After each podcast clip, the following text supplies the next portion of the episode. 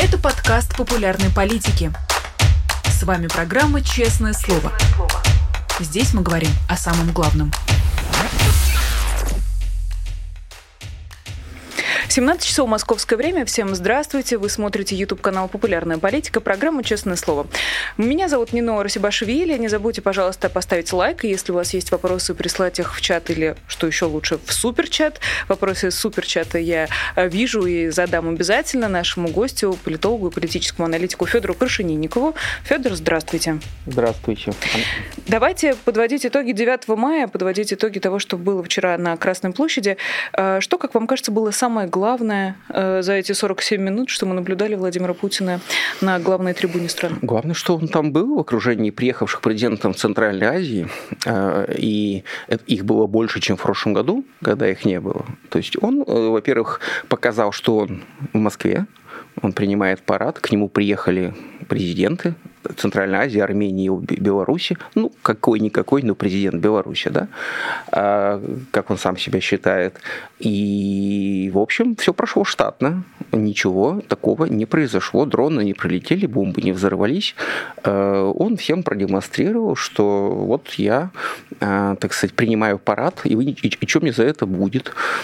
Плюс опять прочитал эту свою речь, которая, конечно, ужасна по своему содержанию, содержанию, да, потому что она в корне подменяет и смысл праздника, и вообще что, да, в честь чего, и события окончание которых празднуется 9 мая, а потому что Вторая мировая война, э, напомню это всем, не только, так сказать, сторонникам Путина, но и его яростным критикам, она вообще не имеет никакого отношения к Владимиру Владимировичу Путину, к Российской Федерации и ее конфликту с Украиной. Потому что в мае 45 года, когда э, нацистская Германия подписала капитуляцию, не существовало, так сказать, вот таких отдельных государств, как э, значит, Российская Федерация и Украина. Это был все Советский Союз, возглавляемый Сталиным.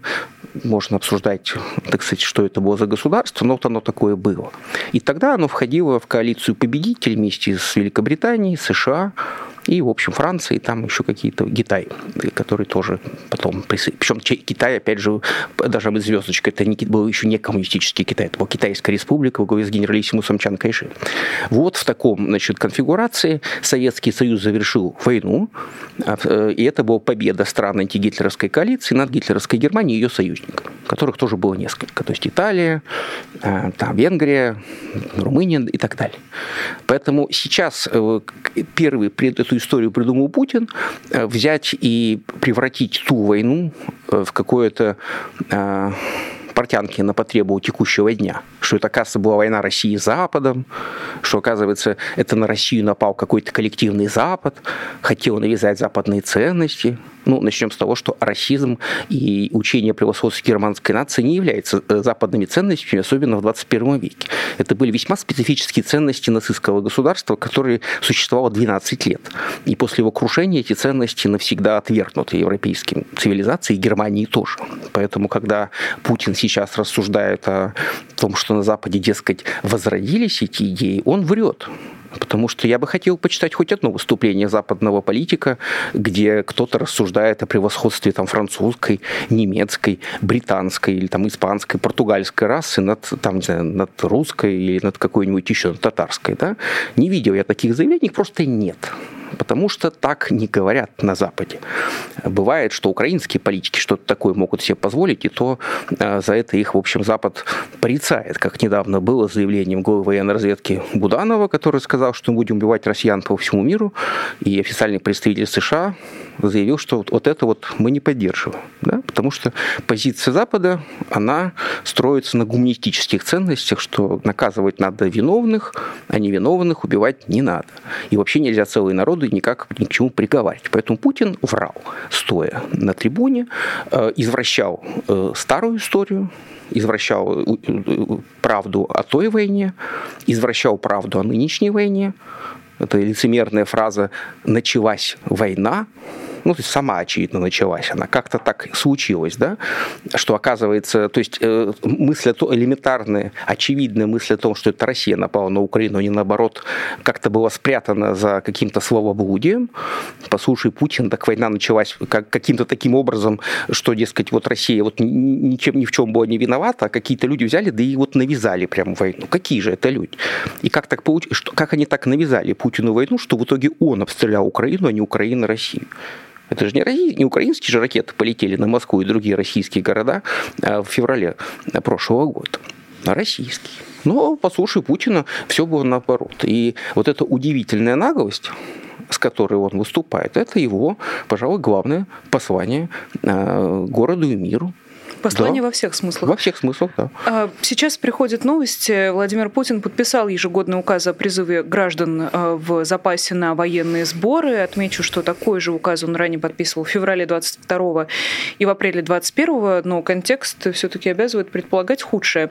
Как вы трактуете это событие? Зачем Владимир Путин это сделал? Я думаю, что это все надо рассматривать э, в рамках вот этой перманентной мобилизации, которая идет и не прекращается ни на день. Она идет разными способами, так как они отказались от какой-то скажем, единоразовой мобилизации, что вот объявили, там людей на улицах ловят. Они уже пытались это сделать, получилось не очень хорошо, поэтому они решили сделать ее постоянной. То есть сейчас людям будут приходить повестки, явить на сборы.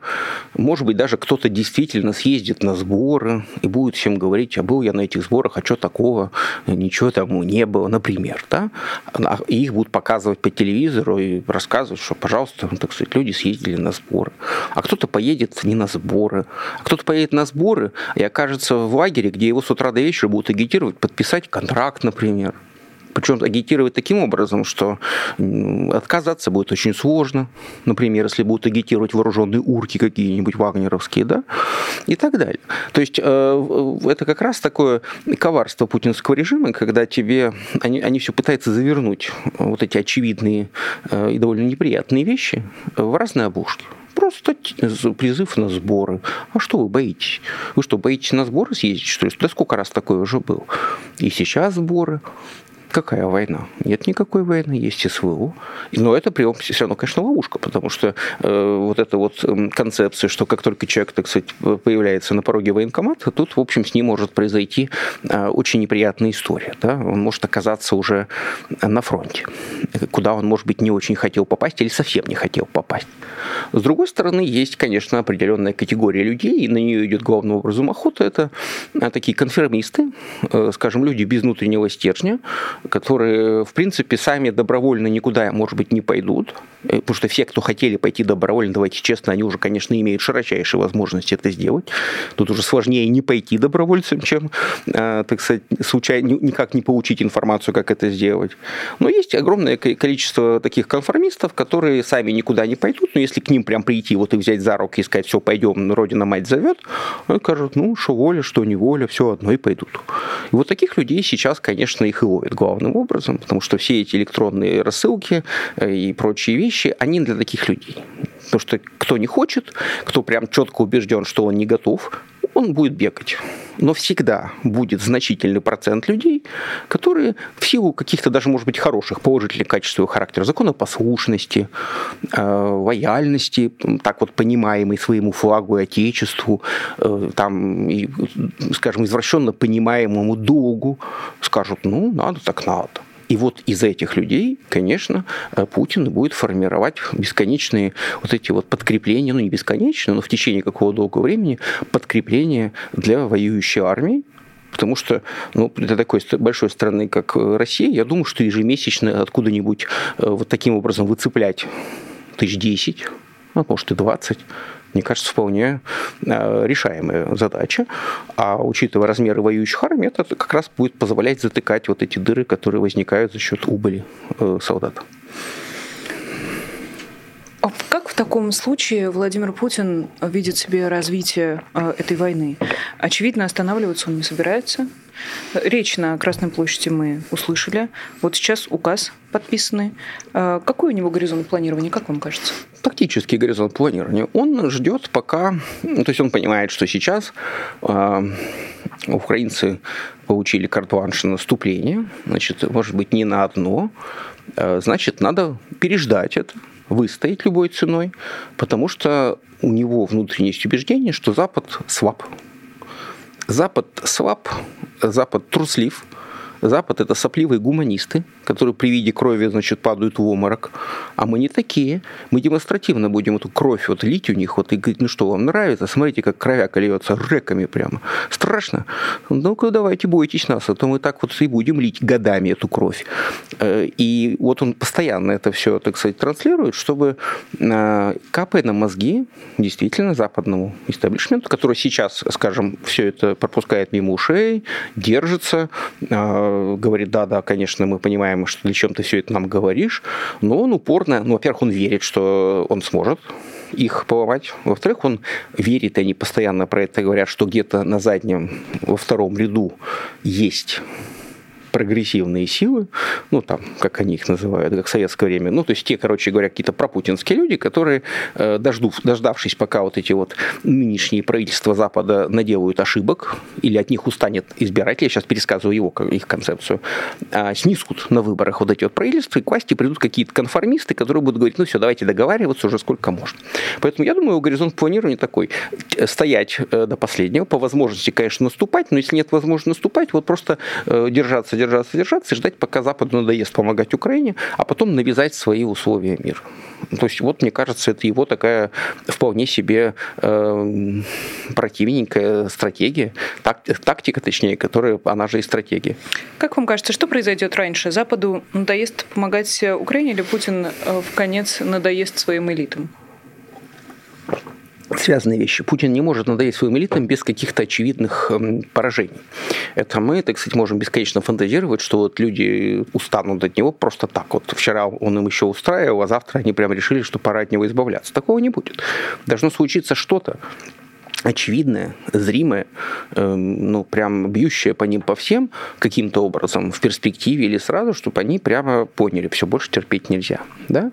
Пока ничего такого не происходит. Но это не санкции, получается. Нет, конечно. Санкции, мы уже примерно все поняли, что они научились э, жить, э, обходя санкции. И вот этот весь приезд э, вот этих господ на Путина на праздник, это же, я думаю, что это в том числе и демонстрация того, что посмотрите, как мы будем обходить ваши санкции. Так вот, так и будем. Вот. Видите, сколько у нас друзей.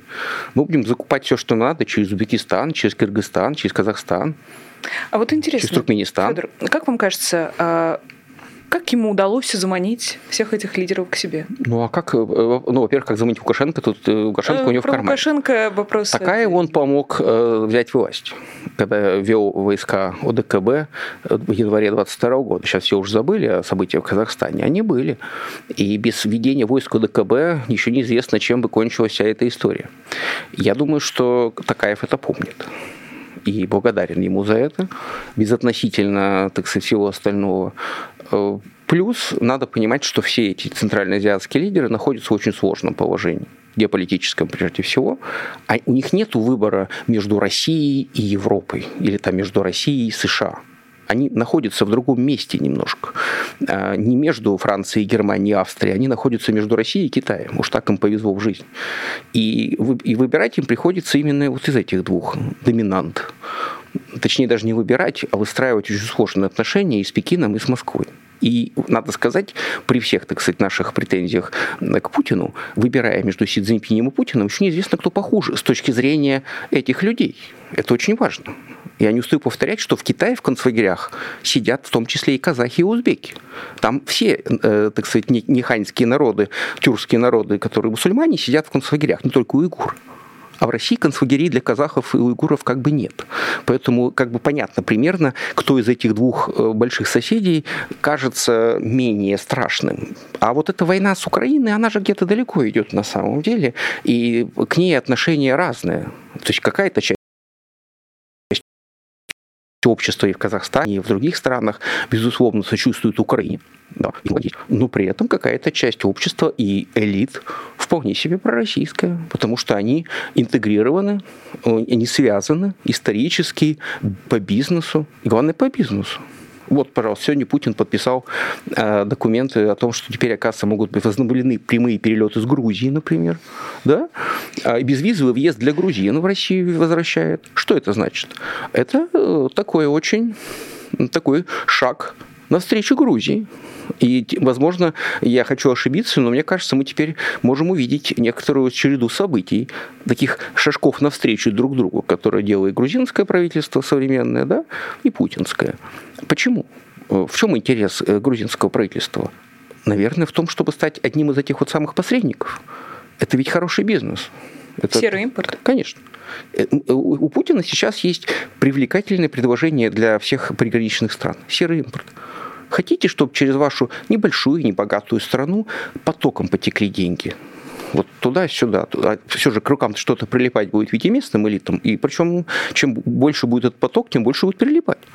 Я думаю, это то, что очень радует э, людей. Потому что а что делать? Допустим, там, а уж как можно в чем-то обвинять Пашиняна, куда ему ехать? В, Стамбул или в Баку, учитывая их отношения? У него вообще друзей-то не так много. Армения зажата между, так сказать, у нее даже к морю выхода нет. Армения вынуждена терпеть все, что с ней происходит, и ездить в Москву не потому, что вызывает какой-то бешеный восторг, возможно, вообще не вызывает, особенно после того, как не помогли с Карабахом. Одеваться-то некуда. Вот. То есть это такие вынужденные друзья, которые, может быть, они и не хотели, там же многие до последнего не говорили. А потом, очевидно, для них нашли какие-то аргументы. И они собрались и приехали. И Лукашенко, который, судя по его виду, вообще бы не хотел никуда ехать, судя по всему, ему больше всего, очевидно, нравится дома в кровати под капельницей лежать. Но нет, он подняли его, вытащили, привезли с перевязанной ручкой. Да, про Лукашенко отдельная целая история для тех, кто пропустил или не следил. Александр Лукашенко э, очень частично участвовал вчера в торжественных мероприятиях, пропустил торжественный завтрак, а к месту возложения цветов э, прокатился с ветерком, как об этом сообщает РИА Новости, на э, электромобиле. И теперь внезапно уже в отношении Александра Лукашенко ведутся разговоры о том, что плохо ну, дедушка. Он плох. И тут вопрос. Когда мы представляем себе вот эту вот диспозицию на постсоветском пространстве, есть ощущение, что доминанты находятся в России, в Москве, в Кремле, и вот в зависимости от того, что с ней происходит, э, корректируется вектор развития вот этих вот стран э, на этой орбите находящихся. Может ли, как вам кажется, процесс начаться все-таки с обратной стороны? Что-то происходит с условным Лукашенко, в Белоруссии меняется политический режим, это, в свою очередь, становится точкой э, давления на Владимира Путина. Такое возможно, как вам? Я думаю, что практически, теоретически да, практически, я думаю, нет. Потому что э, я думаю, что если сейчас что-то случится с Лукашенко, это будет как это не ужасно звучит, трагедией для Беларуси, да. Объясните. Об этом, кстати, и многие белорусы говорят вполне, даже те, кто ненавидит Лукашенко. Я сейчас не оправдываю Лукашенко. Просто э, он та фигура, на которой, как вот на гвоздике, сейчас на его упрямстве, на его воле к власти, на его желании любой ценой остаться вот тем, кто он есть, отчасти, ну, потому что Путин, очевидно, по каким-то своим причинам не готов от него прям избавляться. Ну, тем более, тем более, что он вцепился как клещ во власть, да. Если и он помрет, и на его месте сядет какой-нибудь другой человек, во-первых, это будет заведомо слабый человек. Во-вторых, это будет человек, который без помощи Путина не сможет занять это место. Сложно себе представить такую историю, когда помирает Лукашенко, а нового лидера Беларуси в Минске, вот сейчас, в нынешней ситуации, выбирают без оглядки на Москву. Конечно, это будет человек, которого фактически назначит Путин навяжет белорусским элитам. И это может быть скоростное поглощение Беларуси. Конечно, могут быть выступления, протесты, э, все что угодно но может быть и скоростное поглощение Беларуси, типа, ой, Лукашенко умер, вместо него там исполняющий обязанности президента, я уж не знаю, кто он там по Конституции, чик-чик, не успели уйкнуть, как э, парламент принял закон и в, в трех чтениях проголосовал, только уйкнуть не успели, а уже Беларусь присоединилась к Российской Федерации. Вот это вот будет плохой сценарий. На самом. Я сейчас еще говорю, это не значит, что мне прям жалко Лукашенко, пусть он, так сказать, завтра сдохнет, потому что может быть, конечно, все и, и а лучше сегодня покатится, так сказать, коту под хвост э, Может быть. Но есть и такой сценарий. Я, я не очень себе представляю, как такое может быть, что в Минске развивается политический кризис, а значит, Путин там на это никак не реагирует. Послать на подавление чего-нибудь в Минск, э, там, какую-нибудь Росгвардию в больших количествах, он вполне сможет сейчас. Она не задействована в Украине. Она в казармах сидит. Их ведь не шлют умирать, между ну, прочим. Ну как, та, которая была задействована, там же, собственно, Ну больше ведь, ее не, больше ведь ее не шлют туда. Опять же, желающих ехать воевать в Украину нет, а, раз, а бить безоружных людей, так завсегда, пожалуйста. Он, Ахмат поедет.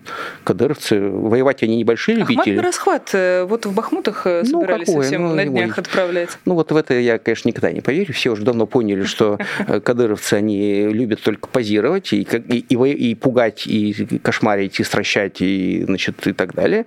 А вот в передовой они пойдут. Но при этом, если послать в большой красивый город, значит, гонять безоружных людей, я думаю, они с большим удовольствием.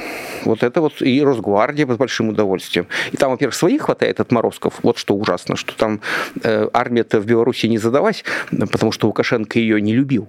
Ну зачем ему армия? -то? Диктаторы, они ведь обычно э, наращивают внутренние войска. Это, собственно, и путинская стратегия была. Да? Почему, а, наверное, во многом в чем проблема это российской армии, слава богу, что они есть. Что э, Путин больше интересовался спецслужбами, Росгвардией, внутренними вот этими всеми делами, потому что они стражи режима. А армия, никто не думал, что она ему пригодится вообще когда-нибудь. Поэтому ее спокойненько разворовывали, и никто и не думал, что придется воевать. А вот пришлось.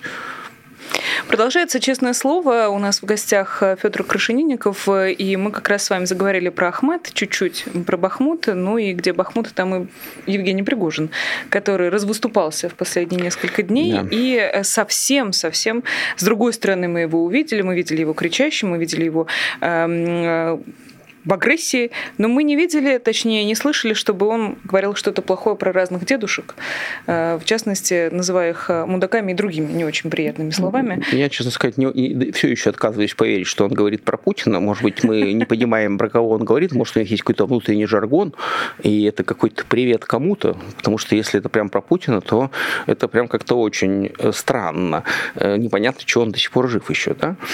Потому что, в общем, Путин такой не любит. Он Саакашвили его обозвал как-то там нехорошо, он помирает в тюрьме.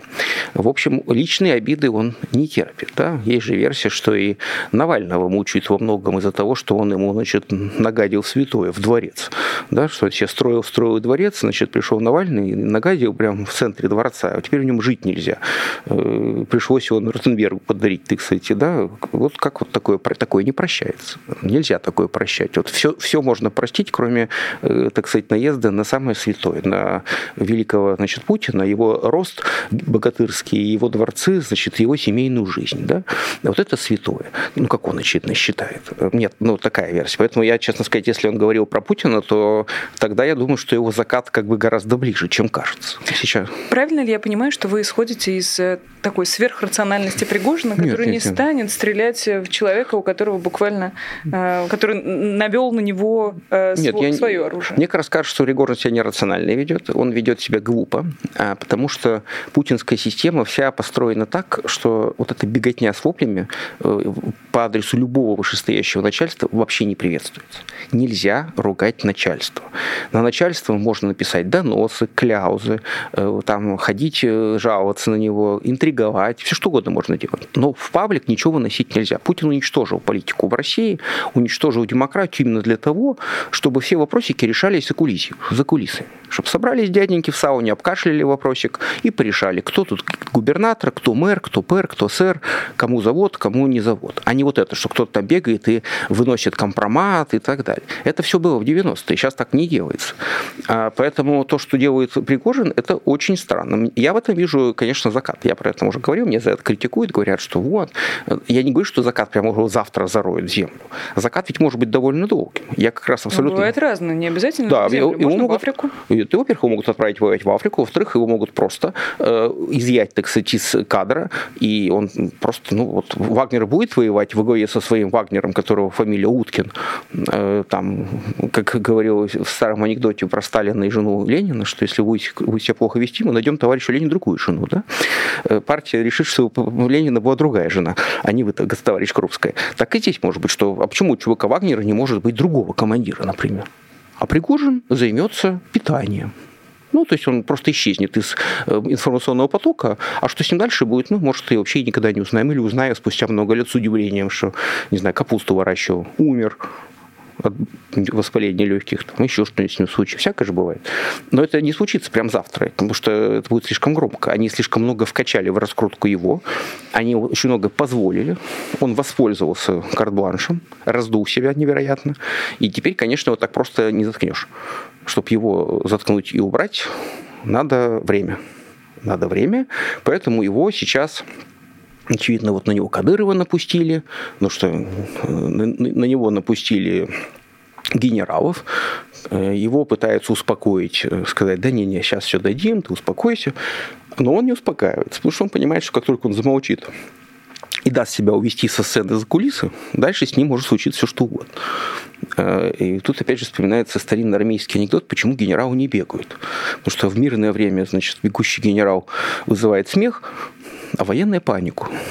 Поэтому вот Пригожин сейчас как раз э, вызывает панику. Потому что суетящийся и бегающий по фронту человек, вопящий, что у нас нет патронов, нет того, нет всего, и обзывающий э, руководство, он сеет панику и хаос. Единственное, что можно, э, опять же, звездочку поставить и сказать, что это все может быть, конечно, и клоунадой главная цель которой запутать э, украинцев, запутать западных наблюдателей, внушить им э, те, э, скажем, идеи, ну, обманка, ну, например, то есть мы берем и методично бегаем, орем, у нас тут нет патронов, у нас тут нет, ничего нет у нас, мы все тут разбегаемся, нечем воевать, мы все прям все. Ну, типа, давайте, давайте сюда, вот прям сюда бейте, у нас тут ничего нет. А может, там как раз все и есть. Потому что э, мы имеем дело во всей этой эпопее с Пригожиным с недостоверным рассказчиком обо всех этих приключениях Пригожина мы узнаем от его слов.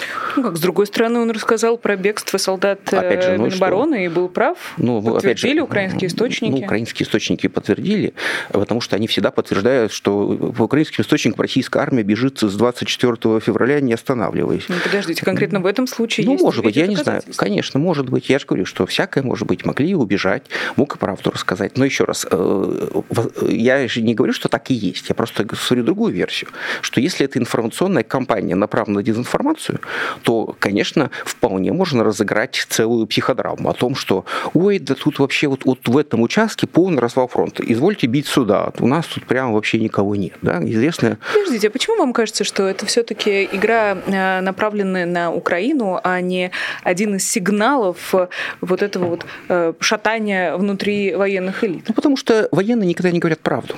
Военные всегда врут. Особенно во время войны. Сунзы написал, война – это путь лжи. Во время войны пустое дело верить хоть кому-нибудь, э, кто выходит и докладывает. А, вот чем занимается Герасимов все это Конечно, время. они все занимаются обманом. Конечно, конечно, а это даже не секрет. Это написано в трактате Сунзы, э, так сказать, искусство войны. И все это знают. Конечно, они врут. И, и, и врут разведки обоих стран. А Путину и... они врут? Нет, они, мы, мы, же не обсуждаем, мы же не обсуждаем тайные доклады Путина, мы обсуждаем то, что до нас доносится.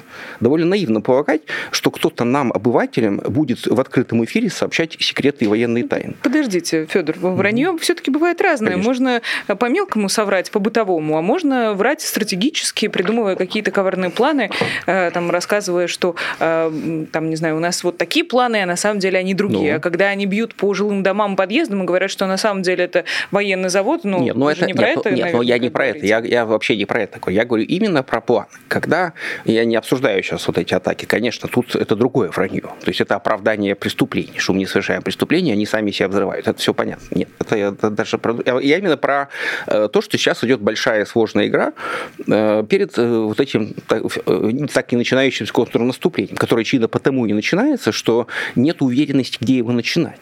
И, конечно, российское командование заинтересовано, как и украинское заинтересовано, чтобы дезориентировать российское командование, чтобы оно не знало, где украинцы будут наступать. Поэтому они тоже вбрасывают то одну, и все эти военные эксперты с утра до вечера украинские на все воды рассказывают, где будет наступать украинская армия, очевидно, тоже ну, не имея никакой реальной информации, потому что кто, кто же им расскажет, куда будет наступать армия. А российская сторона занимается ровно тем же.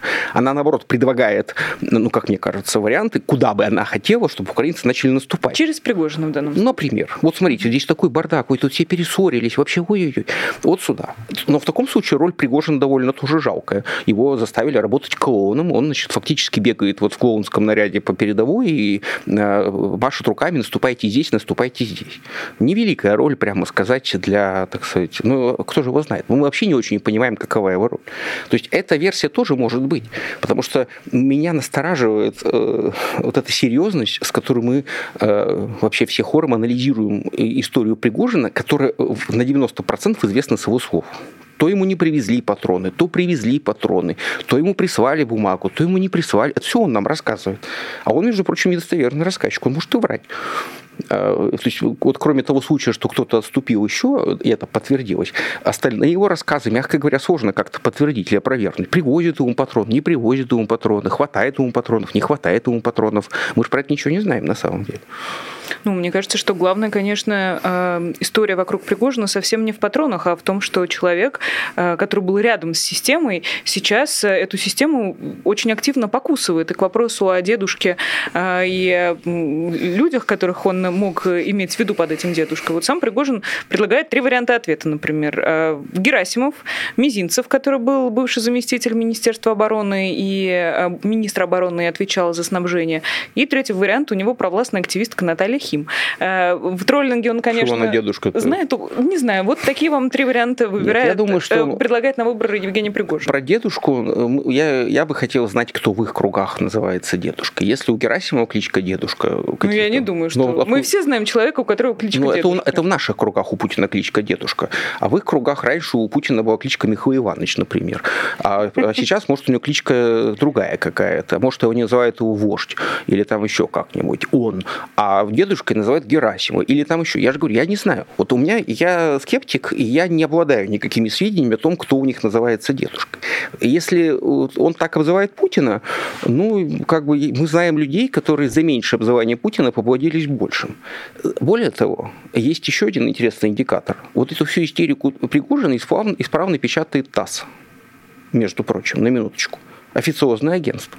Я не верю, э, что в зацензурированном официозном агентстве возможно печатать вот такие вот заявления, если они направлены против Путина.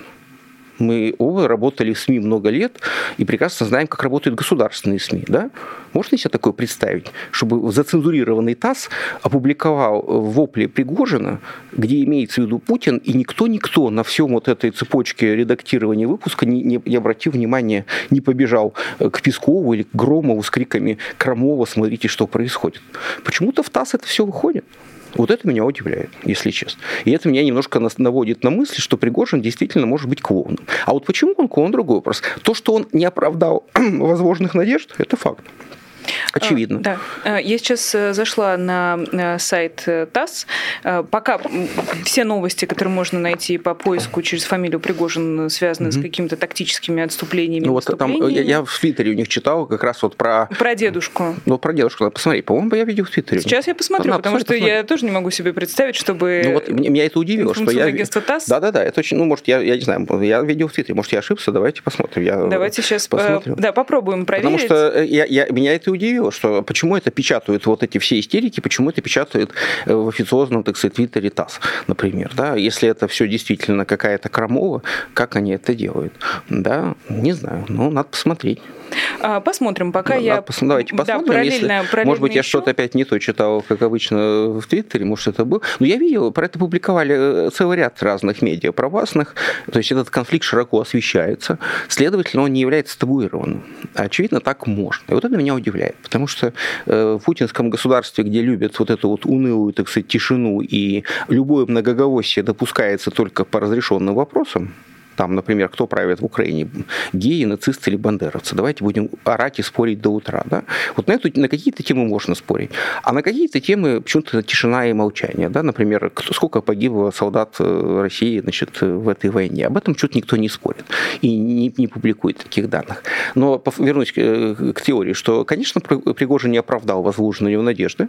Э, ему дали карванш, ему позволили вербовать, делать все, что угодно вообще. Вот откровенно. Дали кучу денег, позволили делать все, что угодно, только вынь да положь Бахмут. Очевидно, еще и пообещал, что он это сделает. И ему дали карт-планш, дали время, ждали-ждали, ждали-ждали, ждали-ждали. Он ничего не сделал. Ему там прислали потом какие-то войска в поддержку. Он продолжает всем рассказывать, что только он один там воюет, и все победы это он. Это, очевидно, раздражает военных, потому что никому не нравится, когда все победы одерживает кто-то один. Медаль всем хочется, и ордена, и новые звания. А, поэтому, очевидно, его слава, звезда погасла. И стали его затем, за, за, за, зажимать оттаскивать в угол, а он понимает, что как только, еще раз повторю эту метафору, его уведут со сцены за кулисы, может случиться все что угодно. Поэтому он визжит, кричит, царапается, согласен на любые роли, он готов там, не знаю, поясничать, плясать, э, записывать какие-то ролики. Ведь раньше он не был таким медийным.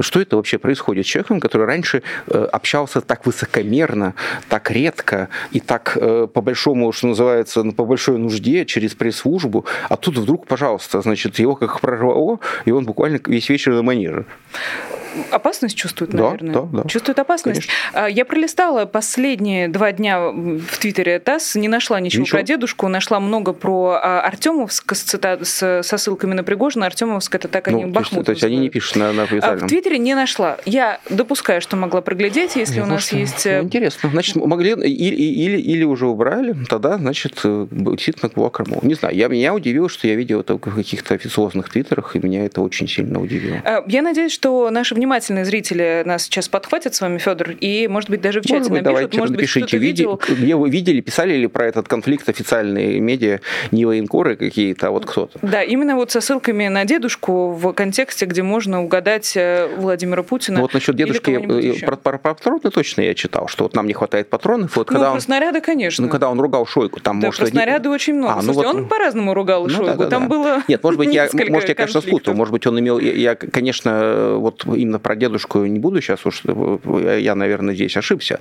но вот его последний этот крики, значит, что там, когда он последний раз ругался и требовал снарядов, в каком-то, понятно, цензурированном виде это все публиковалось, что довольно тоже, честно сказать, странно, потому что э, в разгар, так сказать, успешно идущей по плану специальной военной операции бегает героический командир Вагнера и почему-то обзывает, значит, министр, министра обороны и требует патроны. Это тоже как-то выглядит не очень э, в рамках идущей по плану СВО, по-моему, как мне кажется. Такими словами обзывает Федор, что даже мы с вами очень смелые, не можем в эфире но э, их воспроизвести, но во многом исходя из Но это как-то театрально все-таки. Мне вот кажется, что это как-то чересчур театрально.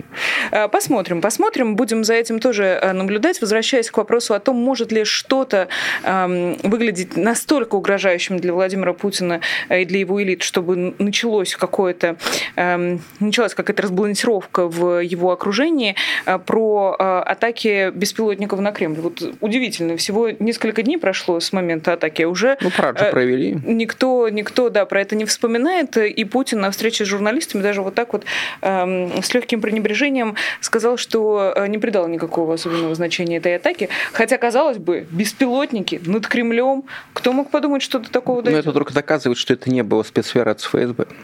Потому что когда э, вся эта конспирология, что они сами на себя направили на беспилотники, из нее явно следовало для чего-то. Следовательно, они какую-то кампанию хотели провести. Зачем же они это сделали? Зачем так позориться? То есть взять в центре Москвы, взорвать два беспилотника, чтобы что? Чтобы про это никогда не вспоминать, что ли? Странная логика э, с точки зрения спецопераций. А, вот мне кажется, поэтому, что это, конечно, была реально какая-то довольно успешная атака, психологическая прежде всего. Она произвела тягостное впечатление на них. Поэтому они сделали то, что они всегда в, такой случай, э, в таких ситуациях делают. Сделали, что ничего не было. Ничего не было. Все. А, что героический Путин даже не испугался какие-то прилетали беспилотники. Сама идея, что по центру Москвы летают беспилотники и врезаются в Кремль, э, как бы они пытаются ее нормализовать. Ну, ее никак широко не обсуждают. Потому что это неудобно, эта идея для, вообще для спецслужб России. До какой степени вообще надо все развалить, чтобы, оказывается, украинские дроны могли до Кремля долететь. Пусть бессмысленно, пусть ничего не повредив. Да даже если бы это просто вот долетел самолетик, ткнулся, и там было написано «Привет из Киева», это уже был довольно плохой, дурной знак, потому что сегодня «Привет из Киева» видит их с открыточки, а завтра там и тротил, может быть, и еще что-нибудь нехорошее. Главное, что долетел. Там 400 грамм тротил было. Вот-вот. Ну, то Сам есть Путин он, рассказывает. Но он же взорвался. Все-таки взрыв-то был. И еще раз, я не вижу в этом, в этом взрыве ничего полезного для Путина. И я не вижу, как они из этого какую-то пользу пытались извлечь. Так э, вот мой вопрос ровно об этом и был. Полезного ничего. Наоборот, сплошной вред и сплошные беспокойства.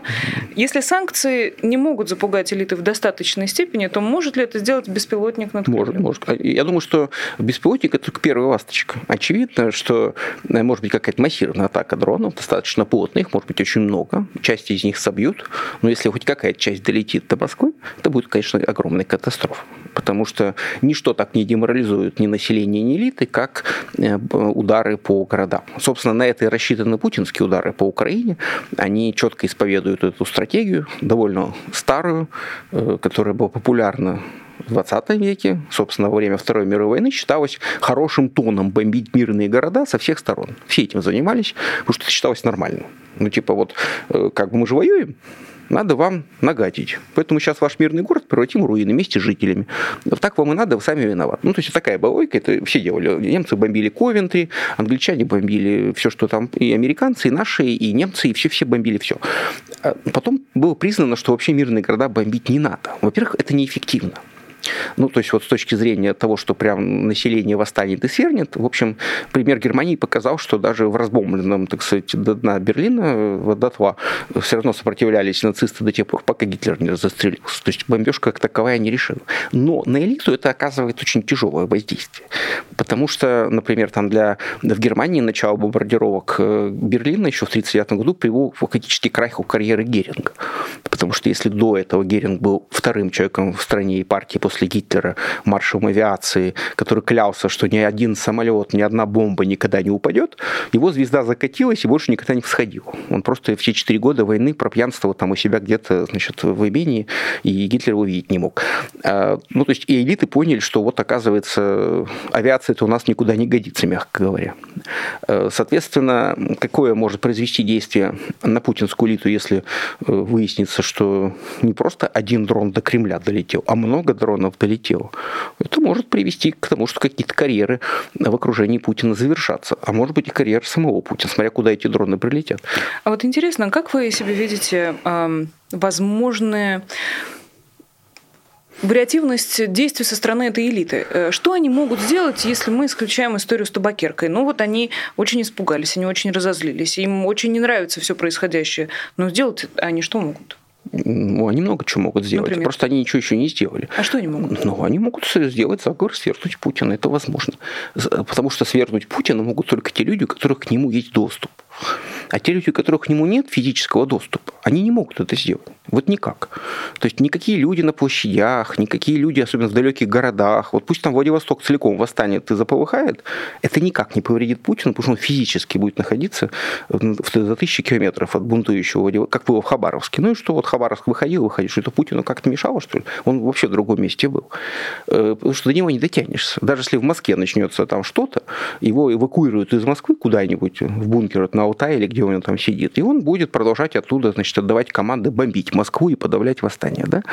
А, то есть, соответственно, его непосредственно до него дотянуться могут только люди, которые находятся где-то в зоне досягаемости. То есть это или какие-то охранники там и прочие, и те, кто ими командует, или те, кто имеет к нему доступ, ну, то есть каких хоть иногда к нему, так сказать, является с чем-то, вот. Ну или какие-то люди, которым по статусу это положено, как это, собственно, было с Николаем II, которому просто командующий фронтами значит, написали телеграмму, что, знаете, все так плохо, давайте-ка отрекайтесь, например. И он сказал, ну, раз вы все, значит, против, то я пошел. А Владимир Путин может так сказать? Нет, к сожалению, он так не может, потому что для того, чтобы так сделать, надо быть э, монархом, так сказать, э, с, большим чувством внутреннего какого-то достоинства и правоты. Ой, я уверена, Владимир Путин именно так себя нет, и ощущает. Нет, он ощущает себя так, но еще раз говорю, если кто-то хочет посмотреть на монархию, я всем последние дни говорю, посмотрите коронацию э, Карла III. Там монарх показывает. А вот то, что Путин, Путин не монарх, это какой-то поясничающийся, очень довольно противный тотальный диктатор. Ну, как может. Как может. Ну, вот в том-то и разница, что достоинство внутреннее, потому что если завтра в Британии проголосуют за отмену монархии, уверяю вас, истерики не будет. Человек просто раскланяется, скажет, ну, нет, так нет, я пошел. И плакать не будет, и биться в истерике не будет, и там жать на кнопку и требует там всех расстрелять, просто поклонится и скажет, ну, приятно было познакомиться, я пошел, оставьте мне домик, где жить, и пенсию выпишите мне, как бывшему главе государства. В этом есть смысл. Собственно, Николай же так и просил, он же говорит, все, пожалуйста, можно я уеду в Ливадию и буду там жить, я, я претензий больше не имею.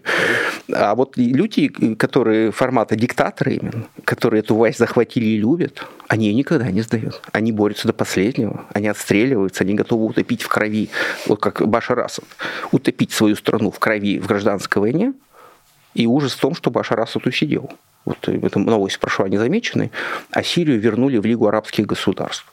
Ну, это, то есть, по сути, это значит, что арабские государства признали, что боролись, боролись, и ничего не получилось. Башар Асад остался во главе Сирии. Нравится, не нравится, придется с ним дальше иметь дело. Это очень плохой как бы, вариант. Хотя, учитывая, что Путин поддерживал Башара Асада, я думаю, что для него это маленький плюсик. Странно, что не позвали э, Башара, Хафиз, Башара Хафизовича на парад, кстати. Он был, хотя, возможно, он сидит в глубоком бункере, оттуда не выходит даже по таким поводам. Может быть, и про него Пригожин говорил? Про дедушку? Ну нет, он не дедушка. Башар еще довольно моложав, моложе Путина он еще. Ой, а, сложно все это получается, Федор. Я не знаю, мы столько с вами уже встречались и столько раз говорили, и все как-то нет хороших новостей для Владимира Путина, а все равно ничего не меняется. Ну а почему? Для него нет и плохих новостей. А, отсутствие плохих новостей – это тоже хорошая новость, как говорят англичане. Ведь с ним ничего не происходит такого, чтобы прям он должен был а, биться. Да, у него не получается что-то, но не получается своего противников. Э, линия фронта все еще, так сказать, держится. Э, никакого катастрофы, коллапса армии. Вот сегодня был хороший тред в твиттере э, Григория Юдина про это, что да, конечно, коллапс армии возможен. То есть если на, ситуация на фронтах пойдет в разнос, и армия, случится коллапс армии, развал фронта, тут может быть что угодно. И это будет очень плохие новости. Но плохие новости, они будут поступать очень быстро. Э, то есть вот это вот, э, то, что я всегда критикую, говорю, что расковывает, расковывает. Расковывает не может быть перманентным, долго идущим процессом. Он в условиях диктатуры и контроля всех за всеми, начавшись, он очень быстро приведет к каким-то заметным результатам. Если мы сейчас наблюдаем на примере Пригожина расковывает, то мы через некоторое время должны увидеть какой-то результат. Или избавиться от Пригожина, или вместе с Пригожиным начнут гадости кричать в адрес дедушки какие-то другие люди, и дальше все посыпется. Вот, вот это будет признак того, что да, случился какой-то удивительно раскол. Смотрите, вчера один Пригожин, и сегодня уже какой-нибудь губернатор Курской области заявил, что дедушка сошел с ума, и я не буду понять его дурацкие приказы. Вот это Сможет будет... один губернатор Курской области? Я условно говоря, один-то не сможет, но просто если это пойдет какая-то... Я же говорю, что Роскова Лит, если вот он начнет быстро развиваться... А Тимченко, который пытается через суд доказать, что знакомство еще не факт дружбы? Ну, я думаю, что и ближайшее окружение Путина, это как раз те самые люди, на которых в этом смысле надо рассчитывать. И я писал для одного американского центра как раз статью, что э, санкции работают против олигархов, потому что вот этот известный случай с Фридманом, ведь о чем? Они торгуются. Им так плохо, что они уже начали торговаться. Значит, надо давить дальше. Надо давить такой степени, чтобы у них был выбор только один. Или свергнуть Путина, или э, у них все конфискуют и в тюрьму посадят. Вот когда они на этой развилке окажутся, тут выяснится, что ресурсы у них есть. Но просто у них пока есть возможность их не использовать. Вот в чем ужас. Пока у них есть возможность ныть, плакать, жаловаться, что они живут в своих особняках и нечем, значит, буквально нечего заплатить массажисту своего дворецкого, значит, и так далее. А вот когда их реально прижмут к стенке и скажут, так, мы тебя сейчас все конфискуем, и ты сейчас сядешь в тюрьму на 25 лет, и тут, мне кажется, он скажет, подождите, дайте мне сделать пять звонков, и я решу все ваши проблемы. Ну, просто их не поставили в такое положение. И они еще могут судиться, что-то доказывать. Так что, я думаю, есть куда еще давить. Дорогие все, кто может оказать необходимое давление. Я надеюсь, вы смотрели наш эфир с Федором Крашенинниковым на YouTube-канале э, «Популярная политика». Поставите лайк, во-первых, э, окажите давление на эту кнопку, ну и дальше да. сделайте э, ваше очень нужное и важное дело. Большое спасибо. Спасибо э, вам, Федор, и спасибо всем, кто слушал нас в прямом эфире. Не забудьте, пожалуйста, поставить лайк. Это я говорю уже совершенно серьезно, э, чтобы мы повлияли на алгоритмы э, Ютуба и наш разговор услышал как можно больше людей. Есть еще Patreon, через который вы можете поддержать нашу программу и можете даже вписать свое имя в бегущую строчку, которая появляется здесь э, каждый прямой эфир честного слова. Спасибо большое всем, кто решил нас поддержать. У Федора есть свой YouTube-канал, поэтому подписывайтесь тоже э, обязательно. Ну и увидимся с вами еще на этой неделе. Все непременно. Меня зовут Нина Расибашвили. До скорой встречи. Всего доброго и пока. Вы слушали подкаст «Популярные политики». Мы выходим на Apple Podcast, Google Podcast, Spotify и SoundCloud. А еще подписывайтесь на наш канал в YouTube.